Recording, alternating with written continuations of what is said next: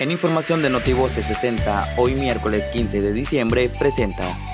En gira por municipios de Jopelchen y Calvilín, la titular de la Secretaría de Trabajo y Prevención Social del Estado de Campeche, Nayeli Heredia Camal, supervisó el desarrollo de las pláticas sobre Contraloría Social, derechos, obligaciones y de productividad laboral.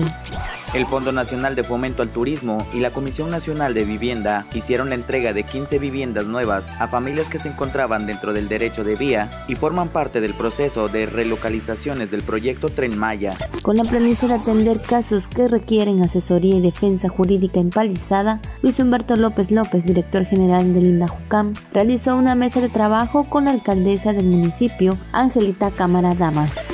Hoy 15 de diciembre, Día Mundial del Otaku. No te 70.